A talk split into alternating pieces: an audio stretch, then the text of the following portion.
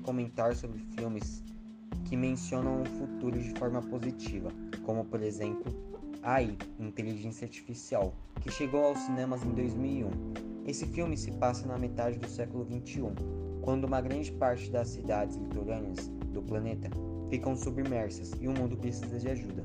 Para isso, androides passam a conviver com humanos, inclusive David, um robô criança que foi programado para amar seus pais eternamente. Esse filme fala um pouco de como seria se nós seres humanos conseguíssemos conviver com inteligências artificiais. Em contraponto, temos o filme Instinto Artificial, de 2015, que começa falando sobre Caleb, que é um programador que ganha um concurso para passar uma semana na casa do presidente da companhia em que trabalha. Ao chegar no local, ele percebe que Nathan, na verdade, o escolheu para participar de um teste com Ava, uma inteligência artificial em um corpo feminino.